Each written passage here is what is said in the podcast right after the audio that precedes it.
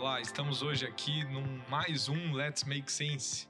Dessa vez com o Dr. Felipe Granito, uma pessoa incrível que eu tive a oportunidade de conhecer aí há uns Cinco anos? Cinco, cinco, para mais. Infelizmente, conheci o Dr. Felipe numa dor. É, advogado, né? Geralmente a gente procura, infelizmente, na dor. Inclusive, é um dos temas que a gente vai falar hoje. É a dor do empresário no momento de crise é, onde ele busca os profissionais mais capacitados para enfrentar aquela dor ali junto contigo. É, eu conheci o Dr. Felipe através da empresa da minha família, uma, uma indústria. Eu era, desde moleque, desde muito criança, estudei e já fui direto para lá. Com 11 anos, todos, eu e meus irmãos, começamos a trabalhar lá, num modelo de gestão no qual muita gente já sabe um pouco da minha história, que não era o apropriado, um modelo por fluxo de caixa e a gente passou por uma crise, um endividamento, um, até que houve uma reestruturação, e nesse momento a gente teve que procurar é, advogados no mercado. E eu nem lembro como que, eu, como que a gente descobriu você. Mas eu lembro que você caiu como se fosse um anjo da guarda lá na empresa. Graças a Deus a empresa hoje está super bem. É, tudo deu certo e eu aprendi muito contigo. Sou muito grato e por isso obrigado pela visita aqui é, na Sense também uma empresa no qual você viu crescer, né? Com você certeza. tem a parte disso. E eu sou fruto de muito conhecimento seu aí. Oh, é recíproco, cara. Fico muito feliz de ouvir isso. Obrigado pelo convite. Um prazer estar aqui no, oh, no, no podcast de vocês. A Ciência sabe tanto de, que, eu, que eu tenho de admiração pela operação de vocês e a alegria que é ter participado um pouquinho desse, desse desenvolvimento. É. É, a gente se Desde conheceu começo, por né? indicação, né? cara. Por indicação, acho que de algum, de algum player do mesmo mercado. Que era ah, é? cliente é? nosso lá, já, e acho que indicou. Entendi. É. Ah, o pessoal da indústria Foi. lá, o pessoal que trabalhava para a Embraer, né? Isso, exatamente. Ah, exatamente. legal, legal. E hoje o tema, ele é, ele é bem propício, porque eu gostaria muito de abordar a dor do empresário e quando ele reconhece que ele está na dor. Porque é, eu trabalho com isso, você sabe muito bem. Eu trabalho com indicadores financeiros, com gestão financeira. E, infelizmente, por eles não terem essa situação, eles ficam postergando esse resultado. E, infelizmente, né, ele acaba discutindo é, a situação dele com o advogado cara, eu tô devendo tantos milhões para imposto, para banco, trabalhista eu tenho tanto. E daí, naquele momento que ele reconhece que ele está em crise, sendo que se bobear, ele já está há 10 anos em crise, mas por ele fazer uma gestão por fluxo de caixa, onde ele pede um empréstimo e encobre, né, maquia os dados e, e vai e tal, tal, tal. E daí ele te procura. Uhum. Primeiro, eu gostaria que você uh, contasse para gente um pouco mais sobre quando que eles te procuram necessariamente, qual que é a dor que eles sentem, tá? É, qual que é o seu trabalho, como que você faz ali naquele momento, o que você, como que o escritório, a GBA, advogados, atua nesse mercado e também o que, que poderia fazer para mudar, para ser diferente, sabe? Uhum. É, o que, o que a gente percebe, cara, tendo esse trabalho aí de, de, de, turnaround, né, que a gente chama de reestruturação empresarial, de, de recuperação de empresa em crise financeira, saindo daquele viés convencional da recuperação judicial, da falência, que a gente sabe que a eficácia desse procedimento não é tão grande assim, é, o que, que, a gente percebeu nesse, nesse tempo de, de experiência que a gente acabou absorvendo dentro do escritório? Primeiro, nós temos que lá atrás, como surge uma empresa no Brasil? Como o cara se transforma em empresário no Brasil. Esse é o problema, cara. Esse é o problema principal. Aqui é, não tem uma escola efetiva, técnica, que demonstre como que é o dia a dia empresarial. O cara sabe produzir, ele sabe comprar, ele sabe vender, ele tem experiência no, de, de, de longos anos no mercado dele, sabe prestar muito bem o serviço. Só que tem um pequeno detalhe não adianta saber comprar, saber vender, saber produzir, saber entregar e não saber ser empresário efetivamente, não saber sobre finanças, não saber, é, não, não tem indicadores do negócio dele, não sabe nem como funciona, nem, nem o que, que é um, um Não tem um... contabilidade, não tem RH, Exatamente. não sabe contratar, não sabe demitir. É, é, o não cara sabe fala enquadrar assim, sua empresa tributariamente correta. Problema seríssimo também. o cara, É, o cara hoje de manhã tá eu lá. tava numa empresa que tá enquadrada certamente no, no, No modelo errado, errado. no regime errado. É, e aí É. traz consequências seríssimas, porque É, aí vai e- absorvendo tudo. E tá pagando uma bala de caixa. imposto a mais à toa. É, o, o, o que, o que, que, é que a gente percebe? O cara, o cara sabe fazer tudo isso, ele fala, pô, fui demitido. Ou então, guardei uma grana aqui, tô pronto, vou pro mercado. vou pro mercado, tenho aqui, ó, tenho valor suficiente para comprar estoque, eu tenho valor para pagar o primeiro, os primeiros três meses de funcionário. Eu consegui alugar meu galpão, tá pronto, a operação tá pronta. Vou pro mercado. Ele esquece uma coisa, um pequeno detalhe, cara. Ele não tem capital de giro Não e ele tem. não tem conhecimento nenhum de como fazer a operação acontecer do ponto de vista administrativo. E aí ele começa a, a rodar, ele percebe que ele compra hoje aqui e ele tem um funcionário para pagar e ele faturou, ele vendeu, só que ele vai receber daqui 60 dias, 90, 120. E para girar esse período todo, quem que ele pede socorro? Pro banco. Banco, É o banco. É. E aí ele vai para o banco. E quando ele vai para o banco, ele começa a utilizar da operação bancária. E a operação ban- bancária, ela foi desenvolvida para causar endividamento. Ela foi feita para gerar endividamento. Essa, É, essa é a- forte. A, nossa doutor. sistemática, a nossa sistemática financeira no Brasil. Você já trabalhou do outro lado da moeda também, não foi? Já, já atuei. Já atuei para a instituição financeira também. Tenho um pouquinho de experiência. Por isso É que a assim gente acabou mesmo. absorvendo, né? É, o, o meu mestrado eu fiz baseado né, nessas teses. Eu fiz meu mestrado em focado em processo de execução, né? Então foi, foi em processo civil, mas focado em processo de execução para entender principalmente como o banco na qualidade de credor atua para ele executar efetivamente o cliente. E o que, que a gente percebe? Como que funciona o sistema financeiro? O cara vai lá, ele abre primeiro o capital de giro, que é o crédito em tese mais barato, sem ter que colocar uma garantia, por exemplo. Sim, colateral. Ele vai lá e abre, então, um, um capital de giro, um, um limite de crédito. Limite de crédito rotativo.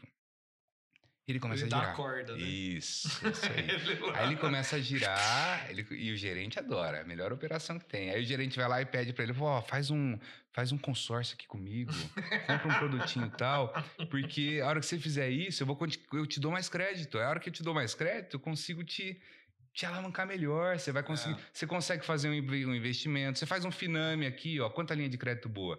E aí o cara começa a rodar. E o que acontece aqui? Aqui nós temos um permissivo legal. A, a nossa legislação permite isso expressamente. Primeiro, nós podemos fazer capitalização de juros. O Brasil permite capitalização de Mas juros. isso é, isso é legal, não é? É legal. Explica é legal. pra... pra- Como, como, como funciona esse, esse sistema de capitalização? É a incidência de juros sobre juros. Isso teve uma discussão de longo, de Sim, longo juros período. composto, né? Isso, juros compostos, exatamente. É, Teve uma discussão longa, de um longo período em cima desse tema, eh, no ponto de vista do judiciário. Não existe uma lei, mas tem uma MP de 1999, salvo engano, que trata desse tema e que ela foi institucionalizada no nosso sistema financeiro, no nosso sistema jurídico e financeiro, e hoje é permitido. O STF reconheceu que se pode fazer desde que tenha condição expressa no contrato. Aí o banco, a única coisa que o banco fez foi regime colocar um negrito lá. juro sobre juro, comendo pelas beiradas, Isso. comendo pelas pernas. Exatamente. Aí o que É. acontece?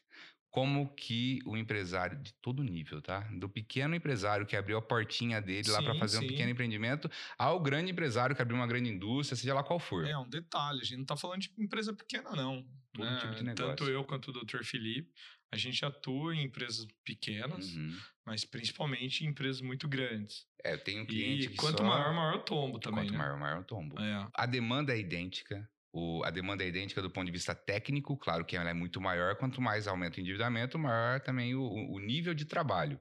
Mas do ponto de vista técnico, é mais ou menos a mesma coisa. O cara que pegou 100 mil reais para abrir a loja dele, ao que pegou 50 milhões para fazer um grande empreendimento, a operação é mais ou menos a mesma. E eles começam a usar os, os limites de crédito, o capital de giro, o crédito rotativo, e todos esses contratos vencem em débito automático. E aí, um cliente vai lá e atrasa um pouquinho da operação, não paga no dia, ele não, não consegue honrar programa, a programação, ele usa um pouquinho mais. Aí, o outro cliente atrasa, aí aparece um grande negócio, e ele tem a oportunidade de descontar a duplicata. Então, ele já está lá com o Já alavancamento. desconta no banco. Já- Exato, já desconta no próprio banco. Conta ele já está com o garantida. limite, faz uma conta garantida, desconto duplicata. Pô, tô investindo na minha operação, investindo na operação. E aí começa a alavancar, alavancar. E os juros, o débito automático das parcelas, quando o cliente começa a se, a, a se ver endividado, quando o empresário começa a ficar um pouco, um pouco mais alavancado, o limite de juros ele é usado para pagar a parcela do empréstimo. Então, os juros do capital de giro, por exemplo, ele cai em débito automático. É ele mesmo se pagando. Né? Isso aí. Porque ele está usando o limite que ele te deu para se pagar. É essa e ele ainda cobra juros sobre isso. Exatamente. Essa é a sistemática bancária que, que, que a instituição feita, financeira né? faz. Ela paga a própria operação dela e cada vez mais, cada mês, cada ano, aí, ela né? vai aumentando e vira É. bola de neve. Por isso que o empresário que fatura 100 mil por mês tem um milhão e meio, dois milhões de endividamento. Por isso que Então. é comum a gente ver isso. Então, É comum isso acontecer. E aí acontecem os superendividamentos. Isso aí tá, esse é um problema que está tá cada vez mais em, em- em voga, cada vez mais em foco. Muito se fala hoje sobre superendividamento. O número de brasileiros endividados é absurdo, porque é muito fácil o acesso ao crédito. Qualquer um que abrir uma conta bancária e não, não tiver negativação, até às vezes se tiver, mas se não tiver negativação, tem crédito na hora. sim. E o banco não quer saber quanto, que ele, quando- quanto ele efetivamente tem de capacidade financeira. Porque o banco tem várias jogadas internas para fazer com que esse prejuízo se transforme em lucro. Então o banco não perde. Aqui, o banco não perde. Grandes instituições financeiras no Brasil não perdem. Eu vou, eu vou agora também mostrar um outro viés, doutor. Eu, recentemente, ao longo da história da, da Sense, é, eu comecei a pegar empresas, por exemplo, do digital, Uhum. para controladoria. Ou empresas que estão crescendo num expoente aí absurdo. E daí, o que, que ela precisa para crescer? Ela precisa de recurso. Uhum. Antigamente, principalmente por eu ter passado por esse trauma também com a minha família, eu na época não tinha muito conhecimento quase de nada, nem da vida, né? E o que, que acontece? Eu, eu sou muito com, eu sempre fui muito contra a, a captar um crédito hoje no mercado, seja através de N qualquer tipo de IF, instituição financeira Uhum. ou através de um fundo, ou através de um banco, ou através de uma corretora. Existem N modelos hoje, através de um. um- hoje, queira ou não, o que, que é um investidor? Um investidor é um cara, é um banco. O Ele está emprestando dinheiro para ti, trocando por equity, ou se é mútuo conversível, você vai pagar ele com correção e juros. Então, advogado mim, é um empréstimo.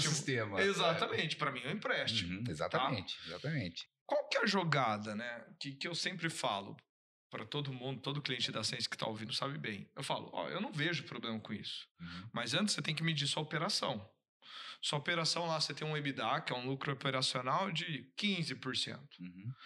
E daí o que impede de crescer é que você não tem capital. Então você abre mão ali de 1,5%, 2% do seu, do seu, do seu lucro para pagar juros. Uhum. Então você capitaliza, você vai ganhar menos, então você vai ganhar 13, 12, 10%, mas só que antes você faturava um milhão, depois você vai faturar 5 milhões mês. Então, você abre mão, você ganha menos em percentual, mas só que você tem muito mais volume, muito mais giro. Mas quem que tem esse conhecimento? Ninguém. E fazer esse cálculo, até pra gente que é financista, dependendo da empresa, não é fácil. Uhum. Porque existem muitos entraves ali. Uma empresa, por exemplo, que ela fatura um milhão por mês, ah, e, ou vamos, vamos pensar menor ainda, uma empresa que fatura 300 mil reais por mês, ela está tendo um resultado X, de 15% ao mês. Daí você fala, vamos colocar capital de giro nesse cara, achar um investidor, ou um banco, uma IF qualquer, vamos colocar ele ali e ele vai dar uma alavancada, ele vai crescer. Legal. Eu empurro ele. Só que se ele crescer, ele perde o Simples Nacional, ele vai para o presumido, daí ele precisa de outro conta. Então você não pode mais dar um chutão desse tão fácil. Você tem que fazer N contas. N contas. E aqui a equipe é muito bem preparada para isso. A gente monta. Ainda assim é saudável. Beleza? Beleza. Daí ele coloca aquele dinheiro no caixa. Se ele não tem o que a gente falou no podcast anterior, se ele não tem a disciplina e a cultura, quando ele vê o dinheiro no caixa, eu não sei o que acontece, cara. Ele se transforma em outra pessoa. E daí a gente combinou. Era para ele aumentar a quantidade de giro de estoque, automaticamente faturar mais e tudo mais. Cara, ele investe, ele, ele troca a frota. Ele troca isso, ele troca aquilo. Ele usa também para outros fins. E daí aquele, aquele recurso que ele captou não é o suficiente. Ele tem que pedir outro. Daí na hora Ele toma um esporro meu. Eu tenho cliente que hum, tem um momento que ele faz um bico desse tamanho comigo, mas depois lá no futuro ele me agradece, dá tapinha nas costas. Eu falo, cara, não foi isso que a gente combinou. E daí tem esse lance da cultura e disciplina hoje do nosso empresário no Brasil, que é justamente o que você falou. Ele não é empresário. Né? E para ser empresário hoje, poucas pessoas é, realmente investem nisso. Né? Você estudou muito, você tem mestrado, isso, aquilo. Eu também tive a oportunidade de ter acesso a muito conhecimento, a muito estudo. Mas a gente é minoria, menos de 1% da população. O restante da população virou empresário, às vezes, por necessidade. Eu, eu est- eu estudei muito a minha área de atuação. Quem que faz minha, minha parte financeira? Onde que tá meus, meus dados? Sense. Porque, cara, eu não tenho conhecimento técnico nenhum para fazer isso. Hoje ainda tem a tecnologia, né? Que é o Exatamente, SenseBoard. Ele exatamente. monta, ele monta tudo para ti. Mas ah, até pouco tempo atrás não existia isso. O meu próprio SenseBoard existia há quatro anos. Uhum. E, e antes, quem, o cara tinha que fazer na planilha e tinha que ter conhecimento para isso. E na raça. Mas o que você falou, cara, isso daí. te- vou, vou te dar um exemplo, tá?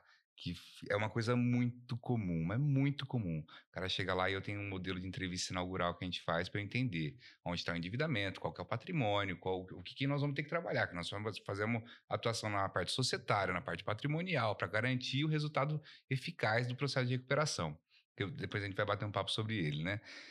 Mas quantas vezes já aconteceu? O cara chega lá, ah, teu endividamento é quanto? Ah, 5 milhões. Legal, vamos lá, vamos fazer o patrimônio aqui. É, Casa, tá quitada. Quitada, doutor. Quitada. Quanto vale? 5 milhões. É, Entendi. e você comprou quando? Faz três anos. E quando que você montou a empresa? Faz quatro. Tá, entendi. Tá ali, Tá, ó. tá fazendo Tá sentido, ali. tá fazendo. Esse é o problema, cara. A hora que o, a hora que o dinheiro entra, nós não temos cultura. Pra Dinheiro isso. na mão é venda. É isso aí, meu amigo. É isso aí. O brasileiro não tem cultura, o empresariado brasileiro não tem cultura de guarda, não tem cultura de, de provisionamento. não- ele, ele não consegue se controlar quando o dinheiro tá no caixa. Isso aí numa, numa, numa análise grosseira, né? Numa análise geral. Sim. É, e esse é um problema muito sério. Muitas E o vezes. que o- gera? O que, que você vê nas famílias? Nossa, caos total. Eu, sabe, eu acho que eu nunca te contei isso, cara. Ah. Vamos lá. Sabe por que que, por que, que eu tive, por que, que eu desenvolvi essa, essa tese que deu origem ao nosso sistema de recuperação? E, eu- eu- e eu, eu tava fazendo uma, uma, uma retrospectiva sobre isso, eu nunca, nunca conversei desse tema Pô, essa eu contigo. quero saber, rapaz. Minha família, quando eu tinha. Meu, meu, meu, avô ele tinha uma empresa de ônibus e meus pais assumiram essa empresa de ônibus. Eu tinha, sei lá, três anos quando meu avô faleceu, meu pai assumiu. E a empresa foi muito bem, desenvolveu muito bem até os anos 2000, mais ou menos, eh, que eu tinha 10 anos de idade. E, e eles tinham um cliente só. E alavancada, aquela coisa. E eles quebraram. Quebrou. E eu vivi, os, eu vivi os efeitos de uma crise financeira a minha vida inteira. Eu vi os meus pais passando pelos efeitos de uma crise financeira que gera crise familiar, em todos os sentidos. A crise financeira, ela é Pô, devastadora. rompe casamento. Rompe casa... hum, Quantos? Quantos casamentos já vi? Qua- Quantos clientes meus chegaram falando no escritório que tentaram se matar?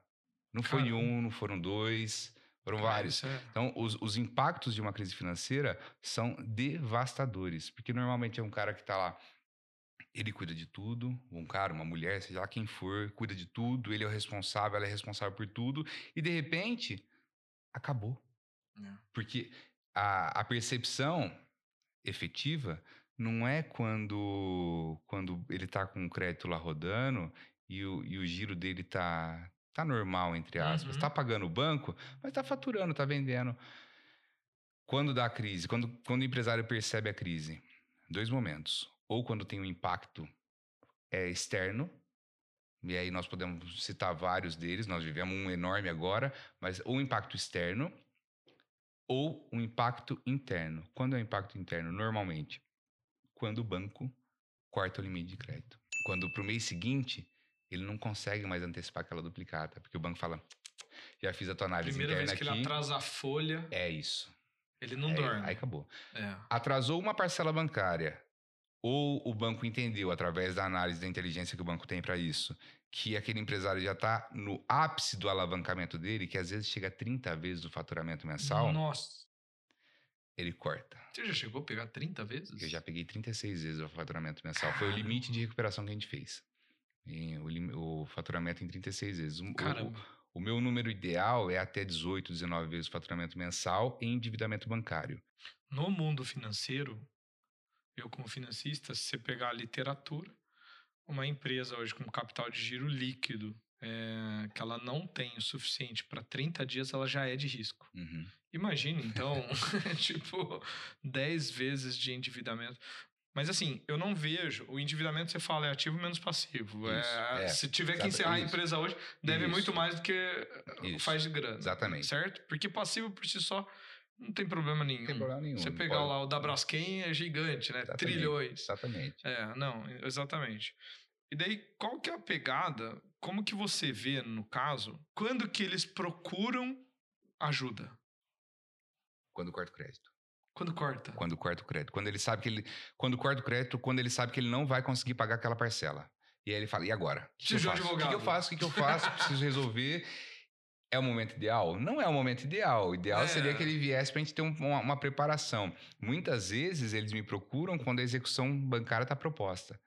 Nossa, aí tem que fazer uma, uma ginástica interna para conseguir acelerar o trâmite de proteção e de plane... os planejamentos internos, mas normalmente é nesse momento, ou quando corta o crédito, ou quando já vem uma cartinha de, de cobrança. E. Quando chega uma motinha. Normalmente. Normalmente. Tem que assinar. Tem que assinar. Já passei por tem isso. Tem que assinar. Eu era moleque, né? já... não era tão moleque, não, era da empresa. Aí chega um protesto, chega outro, Isso. chega outro, você precisa de. Você precisa aí, arrumar casa. Aí é a hora que ele vem atrás, normalmente é. é. Mas essa questão do endividamento, é, vou te dar um exemplo. Você tem uma empresa lá que fatura um milhão por mês e ela tem 20 milhões de, de, de passivo bancário, qualquer um vai olhar e vai falar, é impossível recuperar. Como é que. Como uma empresa que fatura um milhão por mês, que gera lá, que seja 15% de resultado, como que ela vai pagar? um endividamento como esse. Ela não vai pagar. o, o, nosso sistema de recuperação, graças ao próprio sistema financeiro brasileiro, que o meu sistema de recuperação empresarial só existe por conta do sistema financeiro. Ele permite isso.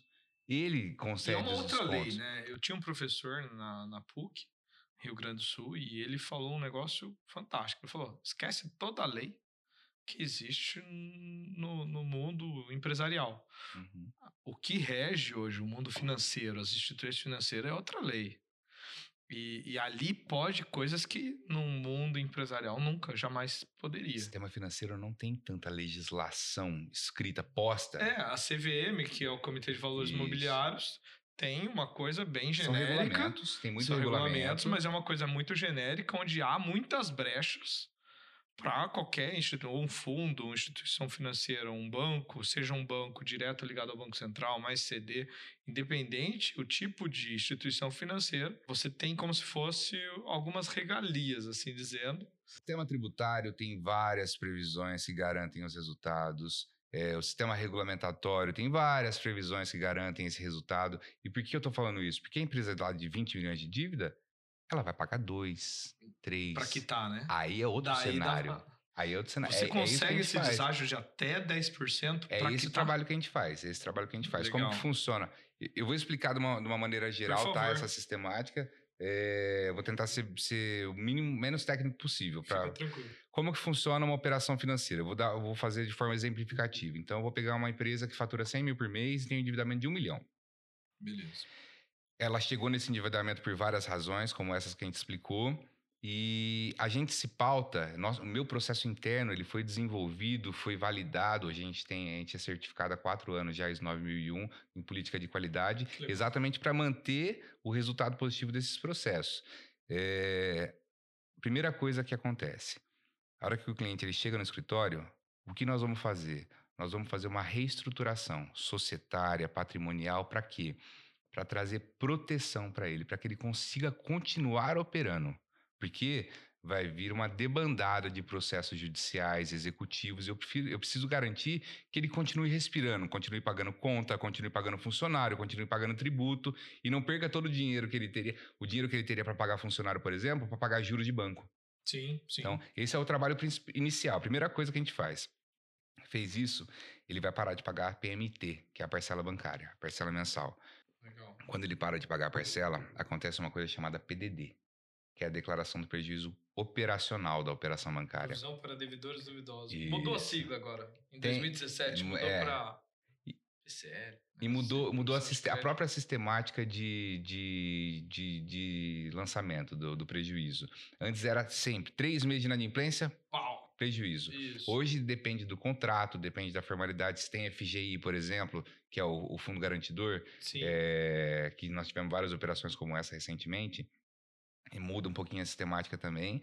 Mas, em suma, aconteceu a- o o Mas prejuízo o fundo operacional. até para quem não sabe aqui, ele é até 200 mil reais só no Brasil, né? Não, o- a- tem, tem a operação do FGI. O FG, é, é diferente do fundo garantidor Ah, de, de tá. operação bancária convencional, que é quando tem Porque, uma quebra de uma instituição Todo financeira. mundo tem um seguro de até 200 mil reais Isso. aqui, né? Nesse caso, esse, o, o, o FGI, as operações FGI, são aquelas operações que o BNDES fez através do Pronamp, Ah, que é uma, é uma operação que o banco. Não é que o, não é que o Estado está dando dinheiro. Quem está dando dinheiro é a intermediária, a instituição intermediária. É o Itaú, é o Bradesco, ele está colocando. Entendi. Só que na hora que tem a inadimplência, ele não precisa lançar o prejuízo operacional. ele lança Ele governo. pega. Isso, Ah, exatamente. Então esse Ele- cara sai ileso. Porque, em suma, o que, que acontece com a instituição financeira? A hora que tem inadimplência e ela vai lançar o prejuízo, ela é obrigada a pegar outro milhão do caixa dela e travar em operações. Ela não pode mais fazer operação de risco, que é a operação de empréstimo que o banco faz. Ele trava esse valor. Esse valor ele só é permitido a movimentação convencional dele eh, com a liquidação da operação, com um acordo no contrato. Isso, isso, isso, isso au- automaticamente é travado. O segundo fator é a declaração do prejuízo contábil. Banco é uma, é uma operação de lucro real, certo? Sim. Quando eu tenho a inadimplência do contrato, era um milhão a Ele dívida, alega, ele vai ele alega embutir. prejuízo e não paga imposto de renda sobre isso. Isso, ele vai colocar juros remuneratórios, juros moratórios, multa contratual, comissão de permanência. A dívida Não, de um vai para 1 milhão e 600, dependendo do, do momento em que tem a inadimplência. Entendi. Ele declara o prejuízo contábil, ele restitui em benefício fiscal até 48% do valor do contrato. Caramba. Banco não perde. Banco não perde no Brasil. Esse então é o segundo, segundo fator. Isso aí entra automaticamente para aquela operação. Terceiro fator. O processo, ele sofre uma. Ele, ele vai ser é, executado pelo banco dentro da sistemática do processo executivo, processo de execução. Então, é, é uma ação de execução. Não pagou em três dias, começa ato de expropriação patrimonial.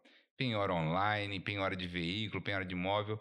Dentro do, do sistema de proteção que a gente realiza dentro do escritório, o nosso objetivo é demonstrar para o judiciário que aquela empresa está passando por uma crise financeira e, não- e ela automaticamente não é tão afetada pelo processo executivo. A gente cria uma certa. Não, não, não vou dizer blindagem, porque não existe blindagem, tá? É, advogado que fala em blindagem patrimonial é falacioso, cara. Não existe. É, mas é uma proteção. É uma proteção que a gente, que a gente leva para o cliente. Esse é o terceiro fator. Eu consigo fazer com que o banco não tenha tanta eficácia no processo executivo dentro de uma, de uma organização ele interna. para negociar, na verdade. Totalmente legal. Porque se ele tem tudo isso, eu falo porque eu tenho alguns clientes assim que eles estão com outros escritórios de advocacia e por eles terem muitos bens, o- a instituição financeira, desculpa saber. o termo aqui, mas tá cagando para ele. Não quer saber, cara. Tá. Não quer saber. Não faz acordo, não, Não faz, faz. nada. E ainda é juros sobre juros. Vai é lá, de penhora imóvel, penhora, penhora É, tudo que tem. Agora, faz. se ele não tem onde pegar, daí vem, senta, vamos tomar um café, vamos trocar uma ideia. Ó, tô passando por isso, o que, que dá pra fazer? Pô, São tantos cenários, tantos cenários. É. Depen- ó, eu, tenho- eu tive um, um caso de um, de um turnaround que a gente fez de uma recuperação empresarial, né? Que o, o nosso cliente tinha 122 imóveis no nome. Você, você olha para aquilo e fala, "Não, meu Deus, como que eu vou garantir proteção para ele? É perfeitamente possível, seguindo algumas sistemáticas de, de reestruturação empresarial. Então, o terceiro fator é não permitir o- uma execução tranquila para o banco. E o quarto e principal fator é o êxito da nossa tese revisional.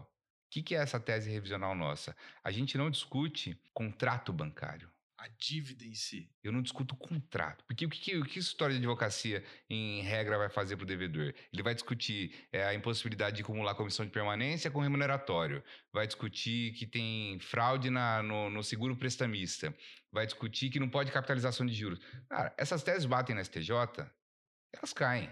É. O banco tem muita força no Brasil e não, ah, falo sim, nem em questão sim, de lobby, sim, tá? Não falo nem em questão de lobby. O banco tem, é, tem, tem, tem muita força no processo legislativo. Queira ou não, também os contratos deles são impecáveis, entre Exatamente, aspas. Né? Exatamente, muito é, bem é, feitos, muito, muito, bem, bem escritos.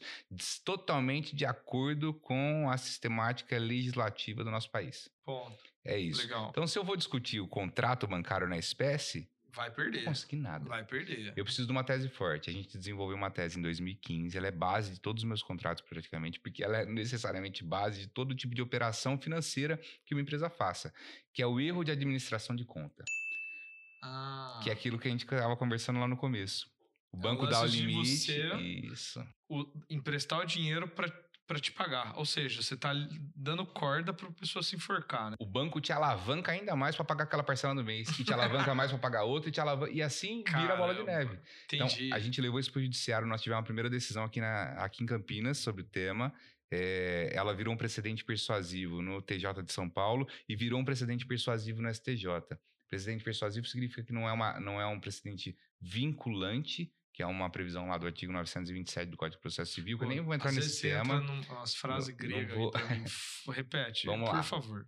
Existem duas, dois tipos de precedentes. Precedente, hum. o que, que é um precedente? É um instituto relativamente novo na nossa, no nosso sistema é, jurídico, porque o Brasil ele é, é Brasil é um sistema de lei, certo? Lei, lei escrita, lei posta, é, norma que a gente chama de norma jurídica geral abstrata, tá. que é uma lei que a gente fala lá sobre determinado tema e você tem que a, a, população tem que se adequar àquela lei. Em suma, é Como isso. Como se fosse a nossa Constituição. Isso. Existe um outro sistema jurídico, que é o anglo-saxão, que é o americano, o, o, inglês, que é o do common law, que ele é baseado em costumes e nos precedentes. Quem determina os precedentes? São as cortes de julgamento.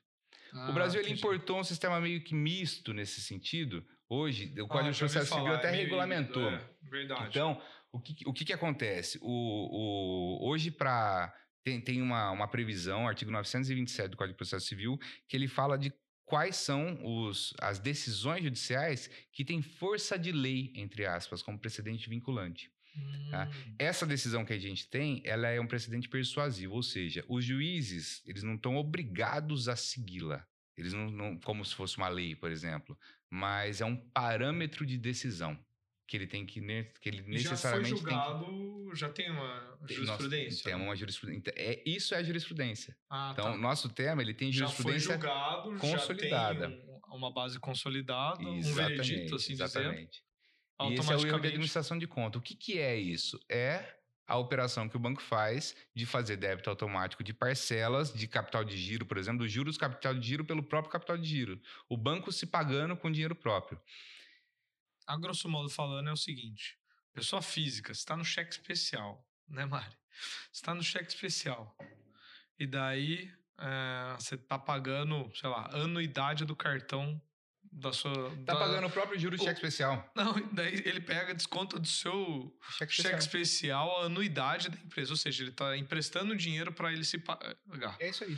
É isso, daí é, é são, errado. São essa, dentre várias e outras essa, operações. Todas vocês ganharam, né? Essa daí é, é nosso êxito absoluto. É, é fantástico isso. Fantástico, fantástico, Agora, tem um ponto. O que, que eu consigo com esse êxito?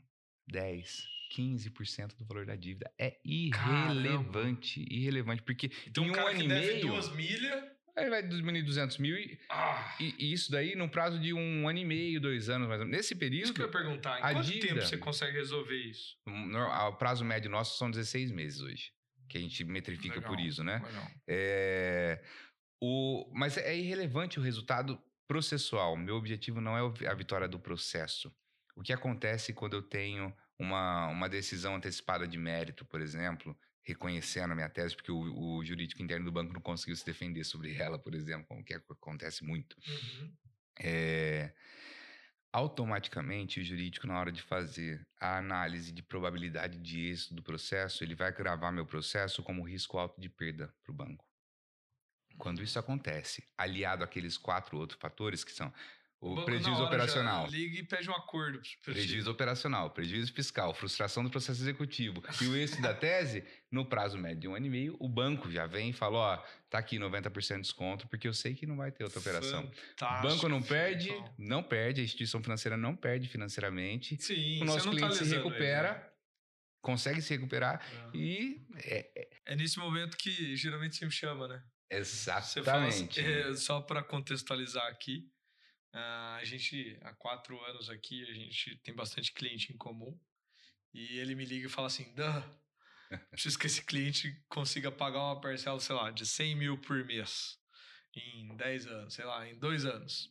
Porque eu fiz um acordo para ele, eu arrumei a casa, estanquei a dívida. Exato. E daí, mas só que se ele fizer a mesma coisa que ele fazia antes, Adianta nada. desculpa, não vai Por isso que é tão nada. Ele vai, imprescindível essa, e essa daí parceria. é nesse momento que a controladoria entra, é nesse momento que a gente entra com o sistema, principalmente conhecimento, né? Porque quando ele entende por que, que ele fez aquilo, se fizer aquilo de novo, daí sim a gente pode falar que tá errado. Uhum. Antes, ele não, não é que ele não fez correto. Ele fez o que ele sabia naquele momento. Ninguém quer quebrar.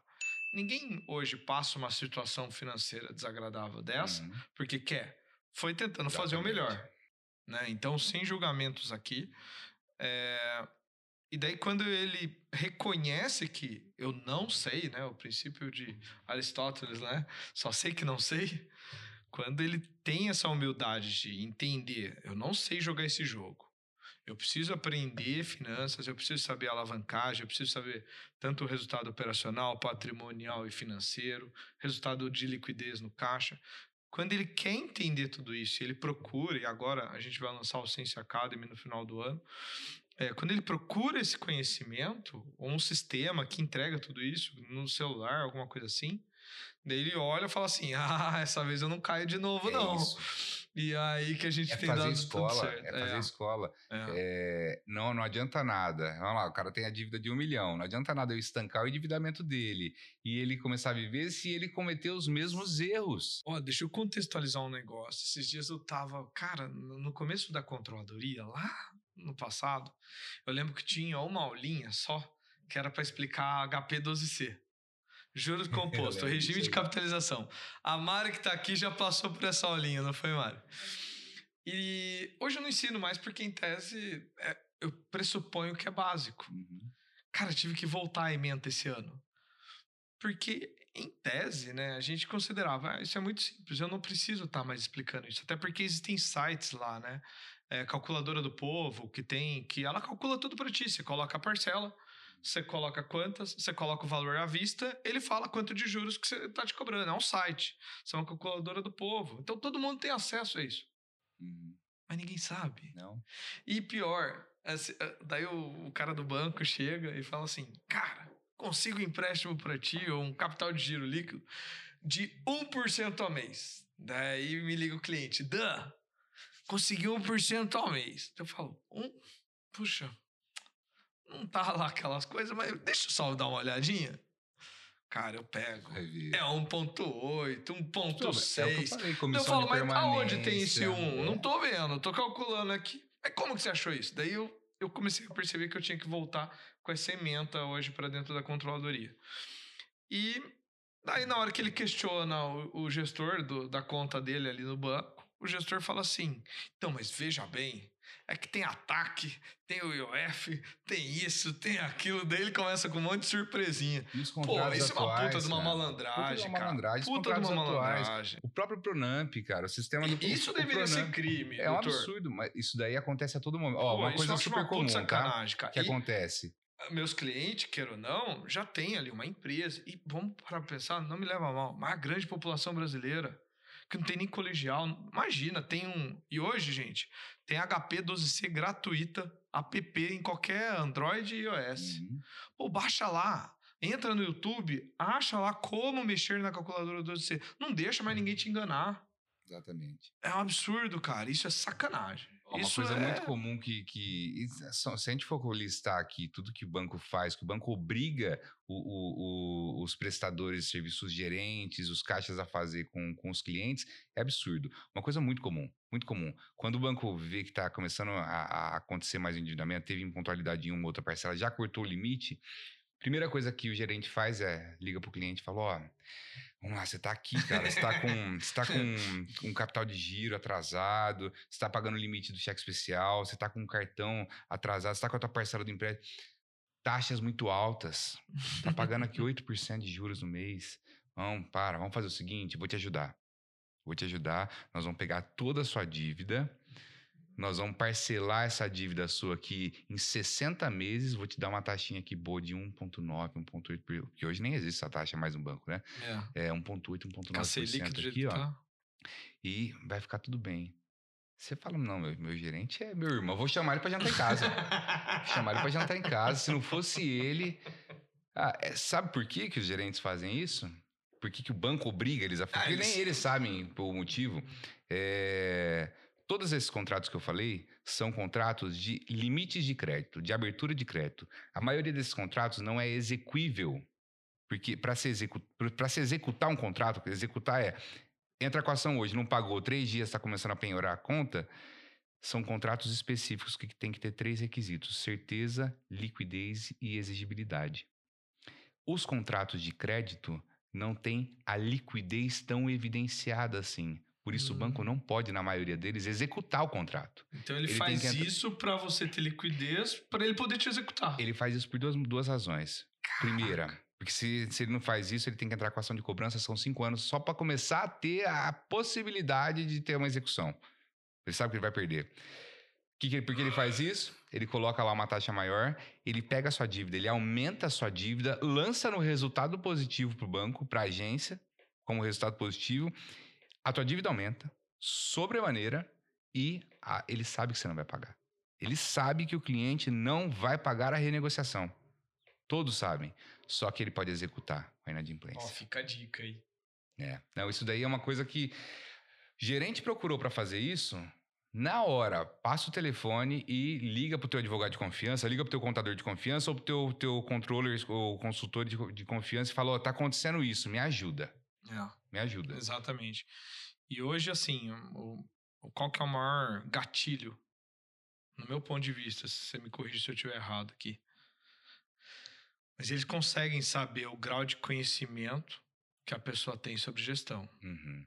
Eu sei porque eu tenho dois clientes que já foram de instituições financeiras grandes do país. E eles começaram a tomar lá o seu Rivotril e não ficar bem porque ia contra os valores deles.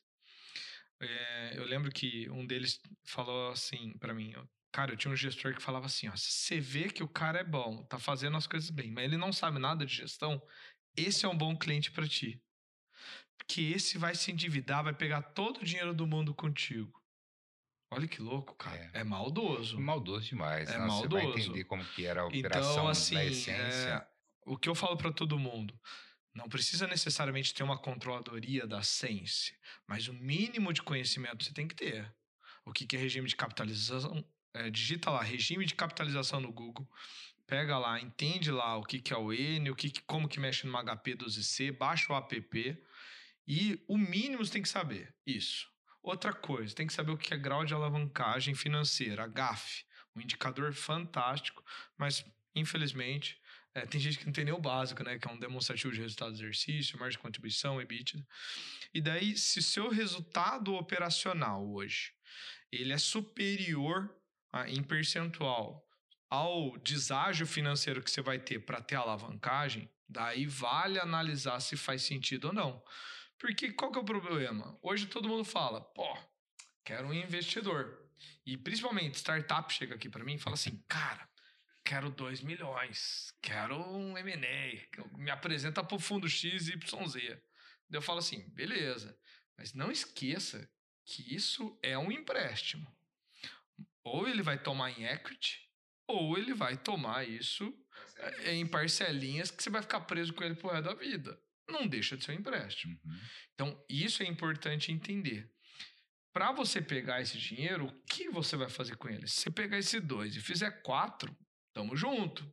Então, daí que você consegue construir um business plan, um valuation, alguma operação junto com o cliente ali, concreta, não só metendo canvas lá e fazer bonitinho, ah, vou fazer isso, e depois entra o dinheiro, vendaval total. Hoje em dia é inaceitável o empresário não ter o, o pelo menos o básico dos indicadores do negócio dele. E uma coisa É. que você fala sempre, você sempre falou, e, e eu acho que você tem que sempre continuar falando, é que quando você não conhece, você não mede, quando você não mede, você não consegue alcançar resultado nenhum. Exato. Nenhum. A base é o conhecimento. E é básico, tem coisas que você consegue essas informações. Se, se não tem capital para contratar alguém para fazer isso, então, tem informação muitas vezes na internet, nas informações mais Sim, básicas, para conseguir se, se preparar para o mercado. Tem uma frase do Lord Kelvin, né? O cara que inventou também lá a temperatura Kelvin, é advém Uhum. dele.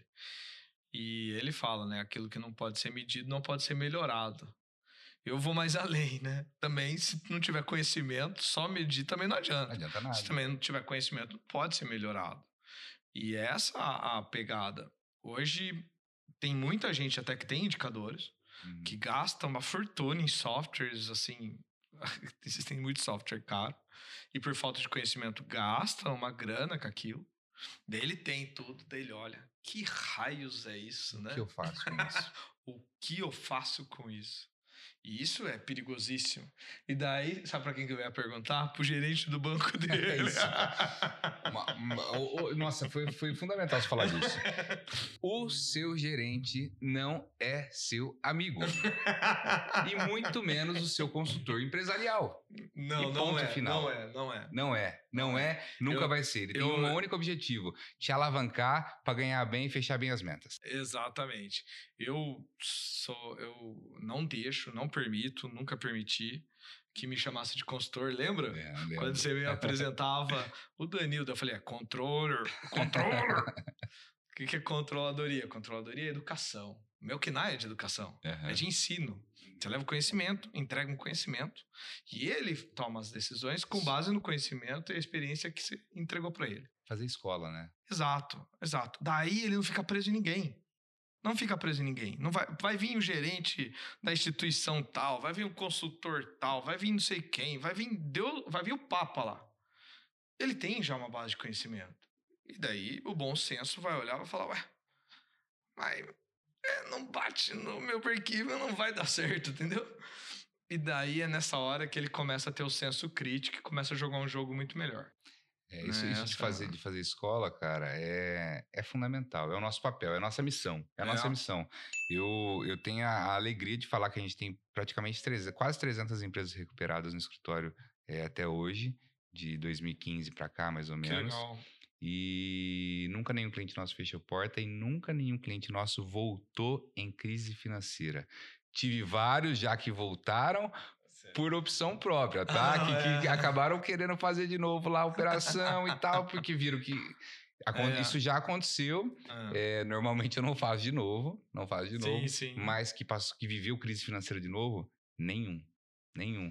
Porque Até- a gente acaba fazendo até escola. porque, até porque também gera uma dor, e a dor, infelizmente, a Marina fala bem disso, ela é um aprendizado que marca mais. É, uma pena a gente ter que aprender na dor, né? É.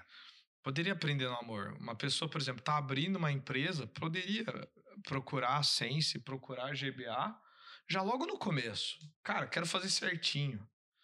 Aí deixa o cara se ferrar, deixa o pau torar, daí ele fala: É o mundo ideal, mas agora eu vou procurar ajuda. Mas quantas vezes você viu procurando no começo, cara? Dá- pega aí no percentual de cliente teu. Quantos vieram quando tava abrindo a operação e quantos vieram quando tava com tudo já?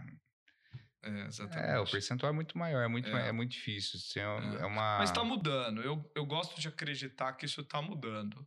Eu falo em relação à Sense. A Sense é, tá crescendo muito, são muitas operações, são muitas empresas entrando todo mês aqui para esse ensino, para esse com esse colegiado aí muito bom que a gente fez. Mas e daí antes vinham mais na dor. Uhum.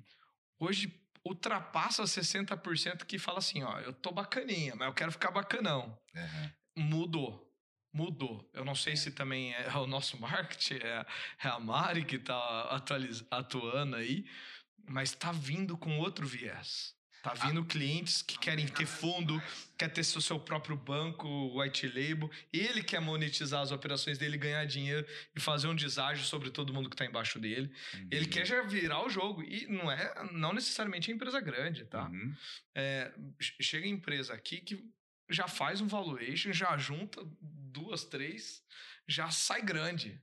Uhum. Então você vê que tem principalmente uma uma vibe aí, uma molecada, uma galera, eu falo molecada, Isso- essa isso eu galera de percebo. 25 a 30 anos É, tá vindo num outro viés, numa outra ótica. Isso eu acho fantástico, é, fantástico isso aí. é o que eu percebo também, que quan- quando, quando ele vem, é, tá abrindo um negócio, tá começando, e aí já quer o auxílio do começo, Nossa, é normalmente, e, e normalmente é, é uma pessoa mais jovem, que É. é, mais.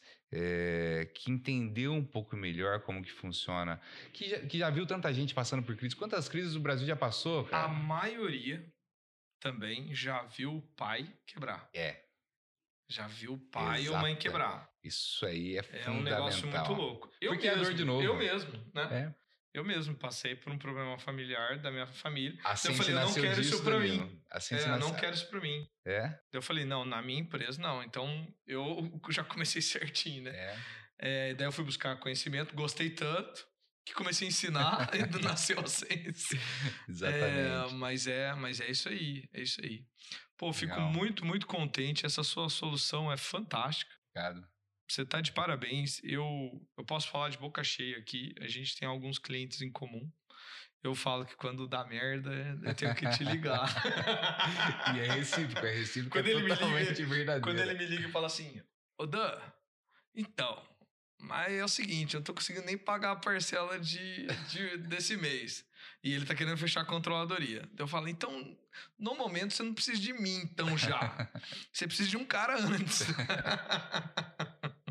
É, mas, É. mas é certo, esse, esse casamento é arrumar- fundamental, cara. É. Fundamental, porque não adianta nada estancar aqui e não resolver. Senão o problema volta. Sim, volta, sim. volta. Principalmente eh, essa sua atuação na parte de bancos, eu acho incrível. Está de parabéns, toda a Ah, GBA. obrigado. Agradecer o Marcos, o Anderi, todo mundo lá. E obrigado pela presença aqui. Muito, muito feliz de ter você aqui. É, tamo junto desde sempre aí. E encerramos por aqui Legal. com mais um Let's Make Sense. Valeu.